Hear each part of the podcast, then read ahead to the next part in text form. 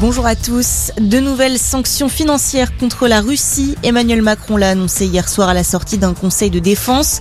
Au niveau européen également, le ton se durcit. La présidente de la Commission européenne, Ursula von der Leyen, a fait part de la décision de l'UE d'exclure la plupart des banques russes de SWIFT, un système financier qui permet de réaliser des transactions internationales.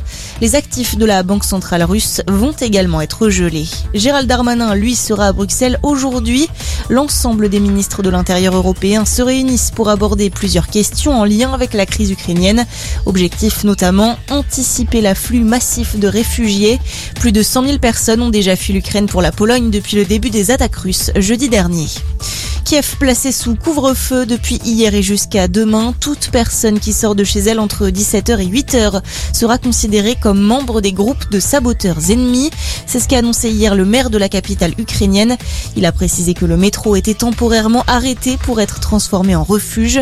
Des annonces alors que les combats et les explosions se multiplient. L'invasion russe dénoncée par des milliers de Français hier.